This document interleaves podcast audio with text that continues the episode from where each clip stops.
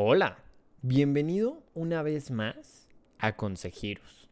En el episodio de hoy tengo como invitados a dos jóvenes emprendedores que tienen como meta proteger el medio ambiente.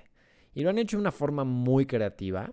Y en este episodio platicamos principalmente de nuestros desechos sólidos de basura, tanto orgánicos como inorgánicos. La verdad es que te invito a que te quedes a escuchar el episodio de hoy porque considero que es de suma importancia para el futuro de todos nosotros como raza humana. Es un episodio muy cortito, muy entretenido, con información de muchísimo valor y además yo personalmente voy a dar, a regalar, a hacer un giveaway de unas lombrices para que crees un lombricompostero en tu casa y todos tus desechos orgánicos no los tengas que tirar a la basura, sino que se los des de comer a estas bellas lombricitas que se irán reproduciendo y se harán cargo de todos los desechos eh, orgánicos que tú generes. Entonces, te invito a que te quedes a escuchar este episodio y que estés al pendiente durante toda esta semana a las redes sociales de arroba consejirus y arroba planet soldiers porque se va a poner muy bueno. Así es que sin más, te dejo con el episodio de hoy y te presento a mis invitados. Te recuerdo que yo soy Max, me dicen Hiru y bienvenido a Consejirus. El día de hoy tengo el gusto de presentarles nada más ni nada menos que a Diego Navarrete y a Fernando Cedillo de Planet Soldiers. Fernando y Diego, ¿cómo están? Bienvenidos.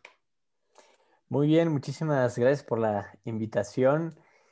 Pues estamos muy bien, un, lunes iniciando la semana, este, con todo lo que da. La verdad es que ya hace falta espacios para hablar justamente de los temas que vamos a hablar, pero pues bueno, muy feliz de estar aquí. Gracias, Diego. Fernando, ¿tú qué tal? ¿Cómo te encuentras? Muy bien, muy contento. Muchas gracias por la invitación y pues bueno, listísimos para hablar de los temas que tenemos eh, para compartirles y pues muchas gracias por habernos invitado. No, hombre, muchísimas gracias a ustedes por estar aquí. Y antes que nada, pues me gustaría empezar eh, con qué es Planet Soldiers, quiénes son ustedes y qué hacen. Entonces, no sé, ¿a quién le gustaría iniciar platicándonos? sin problema, los dos podemos aportar. Tenemos dos, este, dos perspectivas interesantes. Yo soy Diego, el fundador de Planet Soldiers, quien hace dos años, en 2019, pues todo empezó por un proyecto de la escuela, ¿no? Como muchas cosas pueden iniciar. Entonces, literalmente fue, ustedes pueden hacer una investigación de lo que quieran social o ambiental o pueden hacer un examen, simple, simple como eso. Entonces, pues decidimos hacer una investigación y decidimos entrarle a la crisis de basura en nuestro país. Es decir, investigamos rellenos sanitarios, cómo funcionaba la recolección domiciliaria, por qué hay pepenadores, cuál es su rol, todo, todo lo que involucra el sistema de la crisis de basura. Y esta competencia, porque era o hacer el examen o entrar a esta competencia, era justamente no encontrar una solución, sino entender el sistema, entender el problema, ¿no? Ya que si entiendes primero un problema, puedes encontrar varias soluciones y no solo enfocarte en una sola solución. Entonces ahí hicimos la investigación. Este, afortunadamente quedamos ganadores a nivel nacional de nuestra Universidad del TEC de Monterrey nos llevaron a la Universidad de Oxford en Inglaterra y ahí expresamos literal nuestra investigación y dijimos, ¿sabes qué? No queremos que se quede solamente en un tema escolar. Identificamos ya las áreas de oportunidad dentro de los actores que involucran el sistema de la basura y con los recursos que teníamos, pues vamos a impactar positivamente al ambiente. ¿Y qué es eso? Ah, bueno, tres actividades principales antes. Recolección de reciclaje. Ahora sí que ensuciarnos las manos de, aplastando botellas, este, recolectando cartón, todo, todo eso. Em, recolectamos tapitas para niños con cáncer eh, para la Fundación Alianza Cáncer Infantil y damos conferencias, ¿no? Y nuestra principal era la que habíamos dado y la que había trascendido, ¿no? Entonces todo evolucionó, incrementó el equipo, incluyendo a, Fernando, que ahorita va a decir también para él que es, es, es Planet, aquí mi, compañero que fue uno de los también de los primeros, este, él empezó igual tomando algunas fotos que le pedí y después el equipo fue creciendo, ¿no? Entonces, pues sí, se convirtió en una empresa porque creemos que la verdad, muchos relacionan temas medioambientales con solamente actividades de una asociación o fundación. Y yo creo que lo económico y lo ambiental tienen que estar alineados para en serio poder hacer un impacto. Y por eso decimos ser una empresa, una consultora ambiental y educación ambiental, que es una de las cosas que más más faltan. Entonces, eso fue un resumen muy general, pero adelante. Este... Me encanta. Sí, mira, Ok, pues muchas gracias, Diego. Pues yo, yo me uní a Planet Soldiers en, en un momento de mucha tensión en, en mi búsqueda de, de, lo ecológico y estaba como parte de algunas igual eh, grupos que, que, se dedicaban a la parte ecológica. Pero pues bueno, eh, algo que es muy común es que no encuentres mucha inspiración de parte de las demás personas o que se vaya perdiendo. Entonces yo estaba en este punto en el que me había juntado con personas de quienes ya no sentía tanta inspiración y estaba un poquito estresado justamente en la escuela me encontré a Diego y me platicó de Planet Soldiers y en ese momento yo me decidí, me decidí unir, pero fue como, pues ahorita yo observo, ¿no? Porque no, puedo, no podía comprometerme 100% a Planet Soldiers. Eventualmente, pues fue fui uniéndome poco a poco a, las actividades, a las conferencias, y pues bueno, a raíz de la pandemia, como sucedió con muchos otros emprendimientos, vimos nosotros más que una, eh, más que un obstáculo, una oportunidad de crecer, ¿no? Digo, con la, con la pandemia nosotros nos dedicábamos mucho antes a ir a las escuelas, a, impartir estas conferencias. Y pues bueno, tras el cierre de escuelas ya no pudimos continuar con esto, pero pues teníamos a la mano el Internet, nuestras computadoras y muchísimas ganas, entonces lo vimos como una oportunidad. Como bien dijo Diego, el equipo fue creciendo, ahorita el equipo está lleno de personas que son muy admirables, muy entusiasmadas, muy talentosas en muchos ámbitos y pues bueno, a partir de ahí fue que fuimos creciendo, nos, nos consolidamos como una empresa y pues sobre todo nos hemos estado eh, pues creciendo de manera, eh, tanto en términos de conocimiento como en términos de modelo de negocios, pues para hacer eh, lo más que podamos cumplir con nuestra misión de eh, difundir esta conciencia medioambiental. Entonces, pues eso es lo que yo te puedo decir de Planet Soldiers hasta ahorita. Está increíble. Oigan, y a ver, para terminar de entender eh, el tema de, de, Planet Soldiers y justamente como, como bien decían que ahora son ya un ejército, han crecido muchísimo, ya tienen a mucha gente, está increíble eso. Pero además, a mí lo que me encanta y que me llama muchísimo la atención es que como bien eh, los dos han dicho, justamente juntaron este tema de la responsabilidad social, específicamente en el, en el tema ambiental, para hacer de ello una empresa dedicada a ayudar a más empresas o a, quien se lo solicite, son una consultoría, a, a seguir mejorando la situación ambiental, principalmente en México, ¿cierto? Eso es lo que es Planet Soldiers. Correcto, mira, la verdad es que ha evolucionado muchísimo. Hace cuatro o cinco meses yo no te podría decir que era otra cosa, pero este, yo creo que circunstancialmente ha ido evolucionando y nos hemos adaptado a las necesidades que hemos encontrado, ¿no? La verdad es que ha habido llamadas inesperadas que nos han hecho eh, hacer otra cosa que no habíamos planeado hacer, pero tuvimos que invertir tiempo. Y básicamente son diferentes maneras de impartir esta conciencia ambiental, ¿no?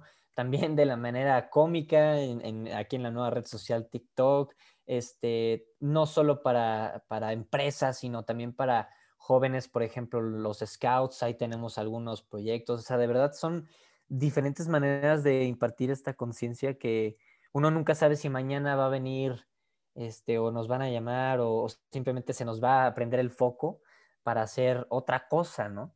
Entonces, obviamente estamos empezando, como bien dice, somos, somos ahorita un ejército de 15 personas en el equipo que seguramente pues van a, van a tener más ideas de cómo impartir eso, pero respondiendo exactamente tu pregunta, ahorita sí somos una, una consultoría que, que quiere ayudar más en, en, pues, todos los sectores, ¿no? Desde empresarial, desde este, sociedad, humanos, todo. Pero no sé si el buen Fernando tenga otro, otra, bueno, Max, Max. Es que justamente yo por eso mismo decía que, que son un, ejército, ¿no? Posiblemente internamente solamente sean 15 personas, pero ya tienen una comunidad de seguidores en las diversas redes sociales, en la cual me incluyo como un soldado justo de este ejército, en el cual de entrada informan a las personas en, en, justamente temas ambientales para ir mejorando y además ayudan, ¿no? Como que mandan este ejército a ayudar. El otro día vi que hicieron una dinámica justamente para denunciar unas páginas eh, en Instagram con maltrato animal y entonces por eso mismo es digo que es un enorme ejército por todos los seguidores y, gente que están ahí para seguir dándole como esta visión del lado humano, de, ambiente, de, todo al proyecto que tienen. Y es que eso me encanta porque no parece una empresa, ya sabes, parece eh, el simple hecho de vamos a mejorar todos y digo, lo que vaya viniendo, pues que venga, ¿no? Pero eso me encanta y me interesa muchísimo platicar de esto con ustedes.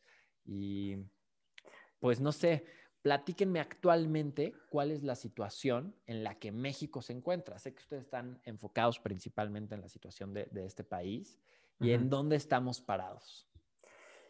Híjole, muy, muy buena pregunta. Digo, antes que nada, yo creo que hace, de lo que acabas de decir, resumiste algo muy importante, que no parecemos una empresa, justamente porque creemos en el capitalismo consciente, ¿no? Que es un concepto muy nuevo y es un concepto que te dice, no solamente debes de ser una empresa que plante árboles, que imparta conferencias, que esté directamente relacionado con algo medioambiental, pero puede ser cualquier otra empresa, literalmente, si, si haces zapatos, si dibujas, pero tienes que tener ese sentido consciente y no solo de ambiental, sino de cómo tratas a tus trabajadores, de tus valores, etcétera. Y eso en conjunto obviamente va a ayudar a hacer algo ambiental, porque eso significaría que tu propósito no es únicamente generar ganancias, que es lo que nos enseñan en la universidad, literalmente.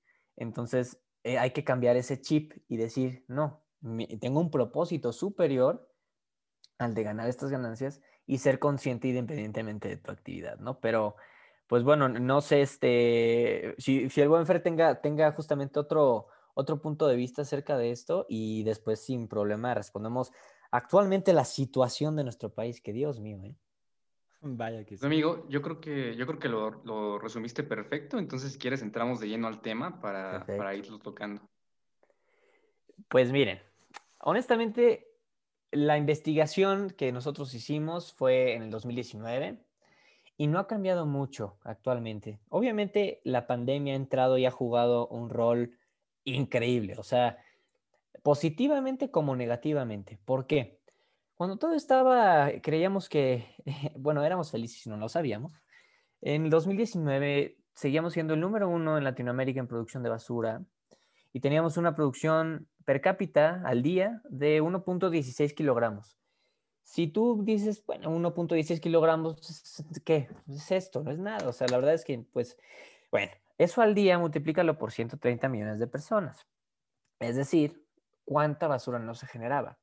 ¿Y a dónde, a dónde va esta basura? Si, si, si a ti que nos estás escuchando te preguntamos, oye, ¿a dónde va la basura donde se te recolecta?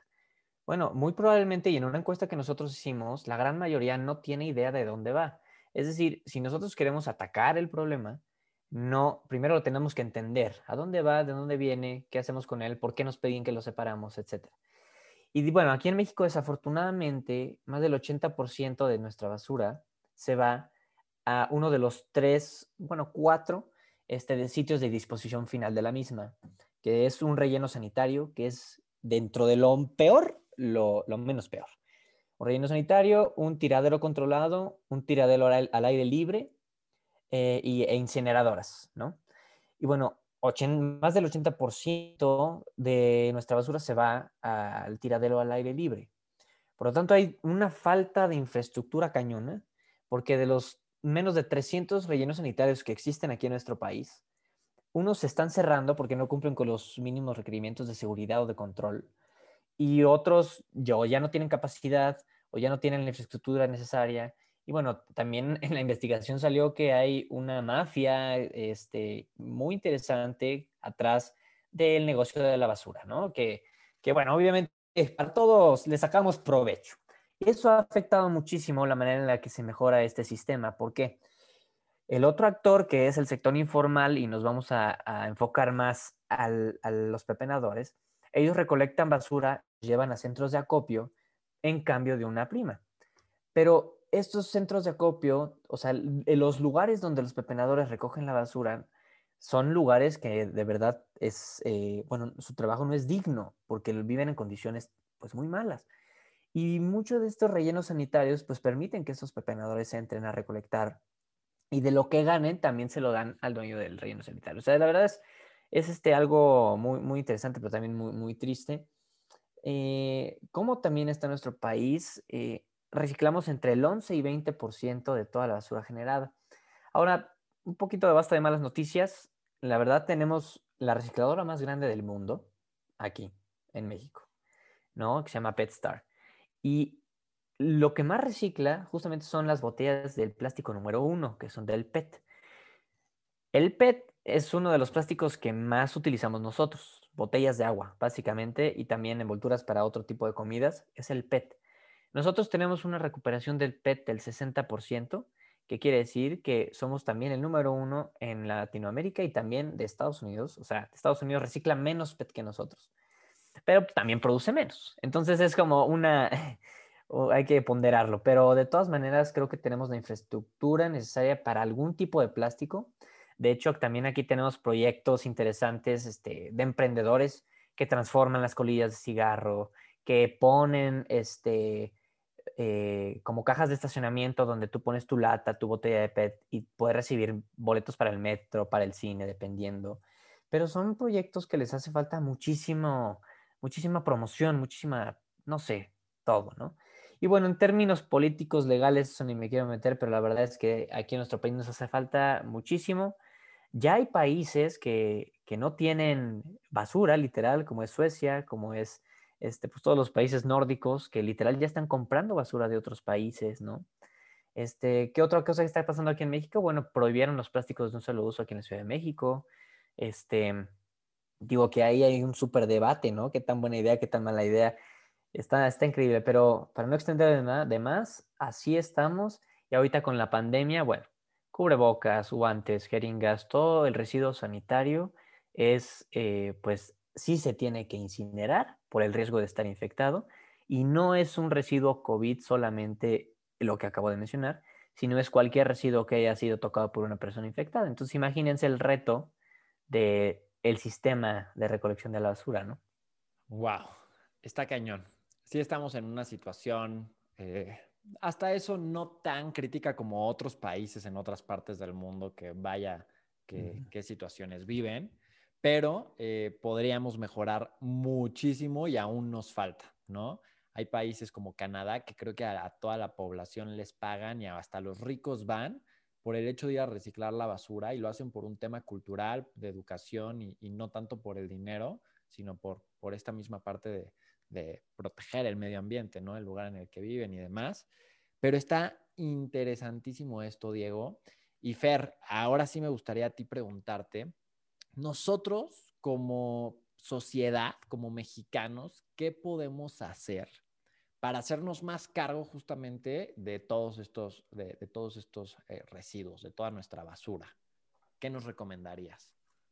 Claro, pues mira, es, una muy buena pregunta. Muchas veces las personas, lo primero que nos dicen, o bueno, las personas que reclaman, es que en todas partes siempre hay, hay personas que, que se unen al movimiento y también hay personas que que, buscan cuestionarlo, lo cual también agradecemos, ¿no? Pero vaya, muchas cosas que nos dicen a veces es como, bueno, yo como persona, como, como individuo, realmente qué puedo hacer, ¿no? Porque mientras yo compro mi, mi cepillo de dientes de, de bambú o, o, no uso popote, pues bueno, mientras yo hago eso, las industrias pues contaminan millones de veces más, ¿no?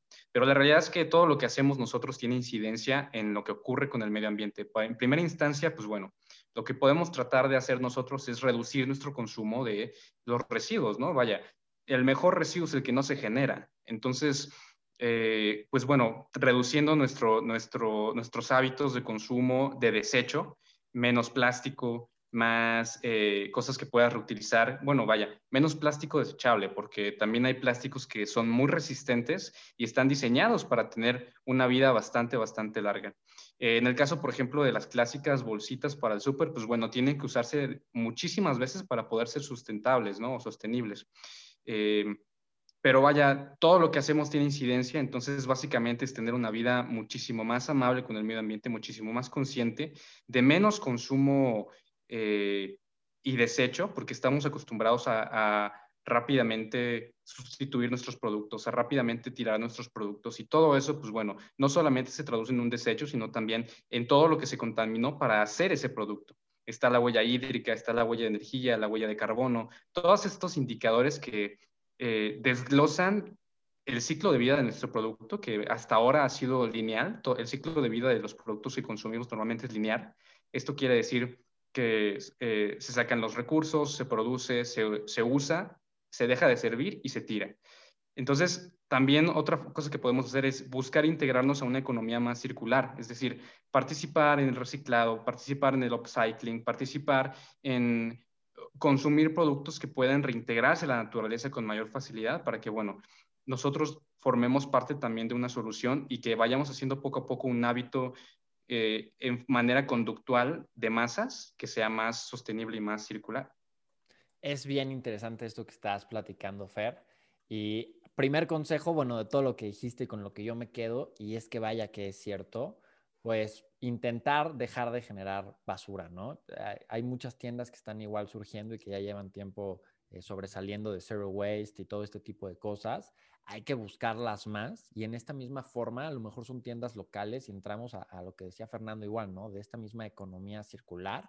Hay que empezar a buscar igual por, por nuestros propios medios. En mi calle se ponen de acuerdo una vez a la semana justo para llevar eh, las, las, botellas de PET, las latas, eh, los cartones de la leche y todo el cartón, lo separan y, la verdad es que al final no sé qué hagan con la basura, pero sé que es, o sea, por, por una buena causa. Nosotros en mi casa la separamos para esta misma, eh, para esta misma organización que lo está haciendo y, y con todo gusto, pero tenemos que hacer conciencia, ¿no? Que la situación eh, eh, medioambiental y más hoy en día, justamente como nos mencionaba Diego, por todos los temas del COVID, estamos generando igual muchísimo, muchísima basura en, tanto cubrebocas. Yo les recomendaría que busquen la opción de un cubrebocas reutilizable en vez de los desechables. La OMS ha dicho que son igual de eficientes y dejaríamos de estar desperdiciando y tirando a la basura todos los días un, cubrebocas, ¿no? O, lo que sea. Es, es un excelente consejo, Fernando.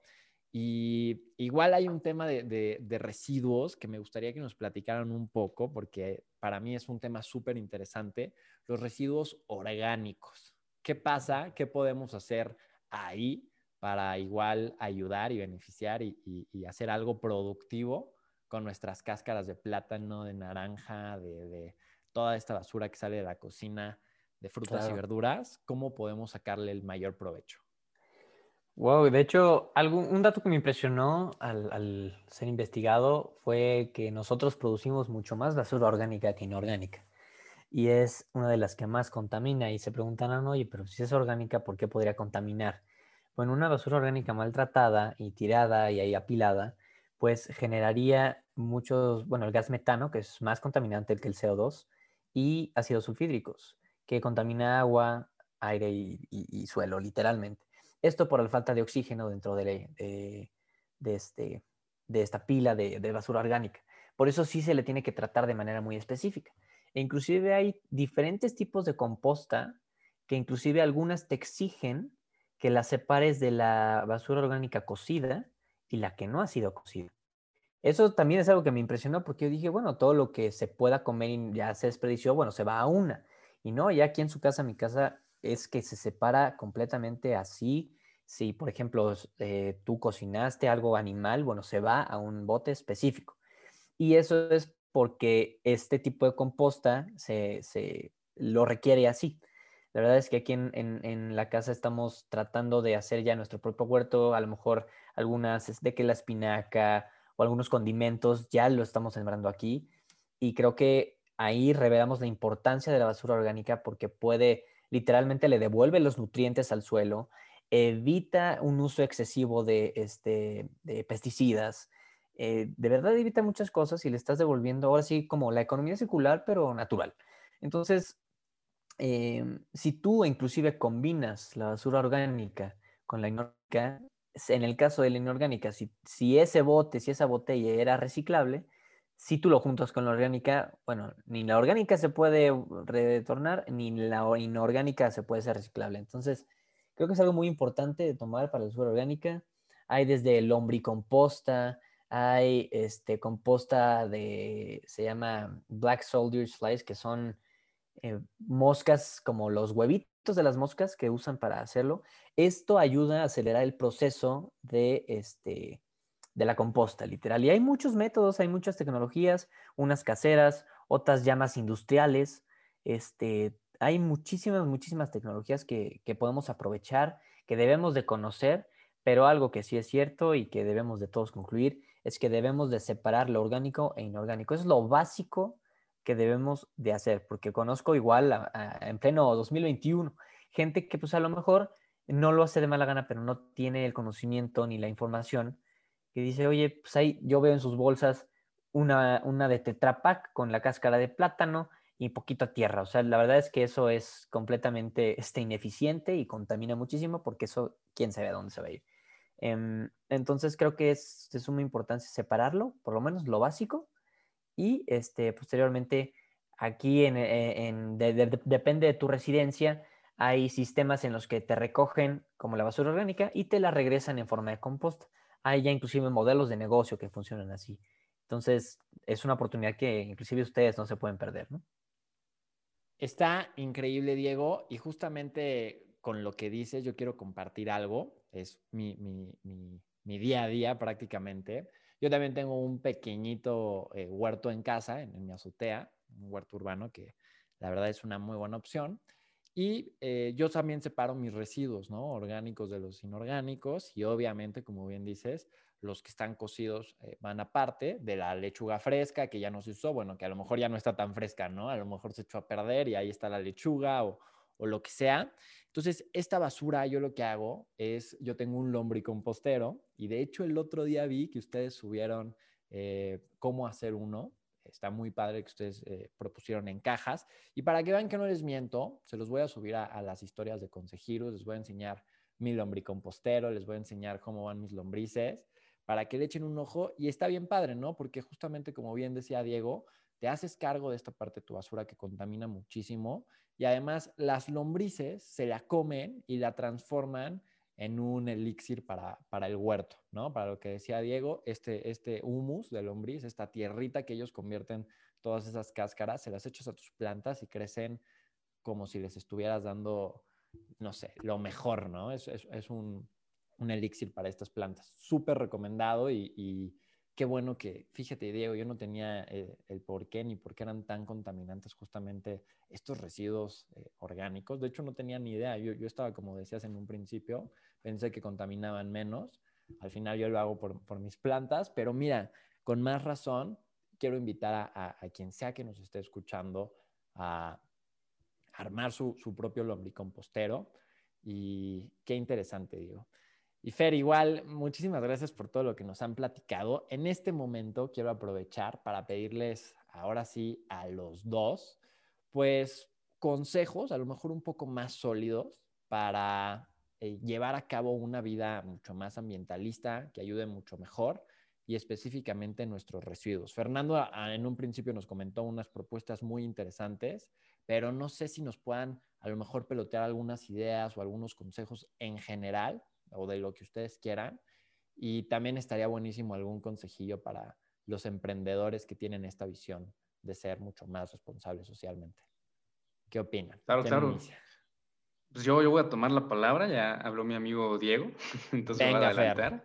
Venga. Eh, pues, pues, bueno, para el día a día, ahora que estamos con tanto home office, pues obviamente es tratar de utilizar eh, tratar de tener conectados los dispositivos que estamos utilizando, desconectar los que no se utilizan, igualmente con las luces, apagar las que no se utilizan, eh, eh, intentar usar más la bicicleta en la medida de lo posible, intentar usar, bueno, ahora el transporte público puede ser un factor de riesgo, entonces tener mucho cuidado con eso, pero pues sí buscar maneras de, en general, yo siempre llevo todo lo que es ecología a la parte de eficiencia energética, entonces, buscar ser lo más eficiente posible con nuestra energía, energía ya sea del carro, energía eléctrica y también, pues bueno, el gasto de agua que tenemos, porque eso también se traduce en un gasto energético. Entonces, en general, buscar ser lo más eficientes posible nos va a nosotros no nada más a ser eh, más ecológicos, sino también nos va a ayudar a tener una mejor gestión de nuestro tiempo, a llevar hábitos más saludables y sobre todo, pues bueno, hacernos esta conciencia de que todo el tiempo hay que estar pendientes de lo que hacemos, que es lo más importante para ayudar a la ecología. Hay que ser conscientes de lo que hacemos, estar al tanto y pues bueno, lo mejor que pueden hacer es también eh, informarse, seguir a Planet Soldiers y, este, y sobre todo preguntarse siempre lo que estoy haciendo, en qué incide en el medio ambiente. Fer, qué bueno que lo mencionas y de una vez lo voy a recalcar. Abran en este momento su Instagram, tú que nos estás escuchando, y ve arroba Planet Soldiers, todo junto, para que le empieces a echar un ojo al proyecto que traen aquí eh, Diego, Fernando y muchas personas más que están uniéndose justamente a esta causa. Te vas a informar muchísimo, bien decía Fernando, y en este, en este podcast no lo han repetido bastante. Es súper importante informarse y Planet Soldiers es una excelente fuente de información. Vayan a seguirlos, sin duda alguna. Y no sé, mi Diego, ¿tú quieres agregar algún consejo a, esta persona que nos está escuchando, que ya llegó hasta esta parte del podcast y que posiblemente quiera mejorar? ¿Qué nos podrías decir? No, pues pasar una, una respuesta muy completa, mi queridísimo Fernando, pero yo lo que lo podría complementar es a las personas que se sientan impotentes ante la crisis climática, que digan, oye, lo que hago representa nada a comparación con las empresas que, que contaminan en realidad, que se sienten impotentes porque no creen que lo que hacen en sí esté generando un cambio, que a lo mejor van a pasar 20, 25 años y vamos a estar todavía en la misma, entonces, ¿para qué invierto mi tiempo ahí? Mejor disfruto. No, la verdad es que si todos piensan así, sí va a pasar, pero creo que la suma de muchas acciones en sí, y se los juro que va a hacer un cambio, porque ya lo han vivido en otros países, ya se han juntado en otros países y está funcionando en otros países, pero obviamente nosotros vivimos en nuestra realidad y tenemos que inspirarnos de los que ya lo han logrado y nosotros poder hacerlo. Por eso hay muchísimas personas que en realidad sí quieren este cambio. Yo nunca dije de chiquito, oye, yo quiero ser activista ambientalista. No, nunca lo dije. O sea, a lo mejor yo quería jugar fútbol americano, quería este, ser comentarista. No, me agarró la impotencia y la preocupación pues, de nuestro futuro y por lo tanto estoy haciendo algo para que, no sé, si después de esta vida me dicen, oye, ¿qué hiciste en tu otra vida? Bueno, luché porque sí cambiaran y no solo, solo para mí, ¿no? sino para las futuras generaciones, que sería muy egoísta pensar que lo que viva yo me voy a librar, pero a lo mejor en 2030, 2050, de las futuras generaciones si la, si, si la van a sufrir o no. O sea, yo creo que es algo más humanista y creo que tenemos que adaptarnos y cambiar nuestros hábitos y posteriormente este, hacer nuestro impacto, independientemente si son ingenieros, si son licenciados, si son artistas, lo que sea, cualquier profesión, puedes impactar positivamente, ¿no? Entonces ese consejo yo les los daría.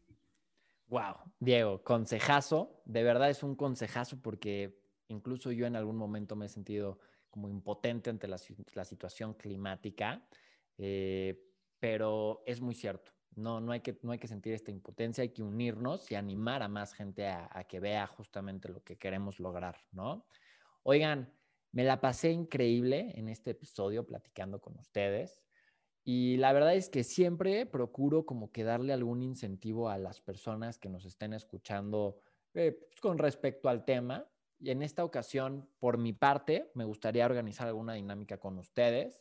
Yo le llamaría un giveaway, ver la forma en la que lo hacemos. Y yo, de mi lombricompostero, voy a regalar un pie de cría para que tengan ustedes o alguien, tú que me estás escuchando, puede ser la persona que se gane este pie de crías de lombrices, para que armes tu lombricompostero en casa y separes tus, residuos orgánicos y estas lombricitas que te puedas ganar en, este giveaway, eh, pues puedan seguir beneficiando al ambiente. Además, se reproducen, se reproducen rapidísimo y vas a tener muchas más. Y no sé qué les parece. ¿Hacemos una dinámica en conjunto? Estamos apuntados, claro que sí, y nos interesaría mucho participar, sin duda alguna. Buenísimo. Pues, a ver si me lo gano. Buenísimo. Vamos a hacer lo siguiente. Eh, vamos a, ponerlas en, las historias de Consejirus y de Planet Soldiers para que los vayan a checar. Obviamente, igual eh, los seguidores de Planet Soldiers pueden participar. Eh, si están escuchando este podcast, estén al pendiente de las historias en arroba Planet Soldiers y arroba Consejirus porque se va a venir una dinámica buenísima. Y pues nada, muchísimas gracias Diego, muchísimas gracias Fernando, un placer haber estado con ustedes en este episodio de Consejirus. Y por último, pero no menos importante, muchísimas gracias a ti que acabas de escuchar esta plática tan a gusto tan eh, importante y de muchísima conciencia justamente con estos dos líderes eh, de emprendimiento y además de acción positiva ambiental, que son Fernando y Diego en este episodio. Espero que lo hayas disfrutado. Y pues nada, te recuerdo que yo soy Max, me dicen Giro y esto fue Consejeros. Muchas gracias, Diego. Gracias, Fer. Buenísimo el episodio. Gracias. Hasta luego. Hasta luego.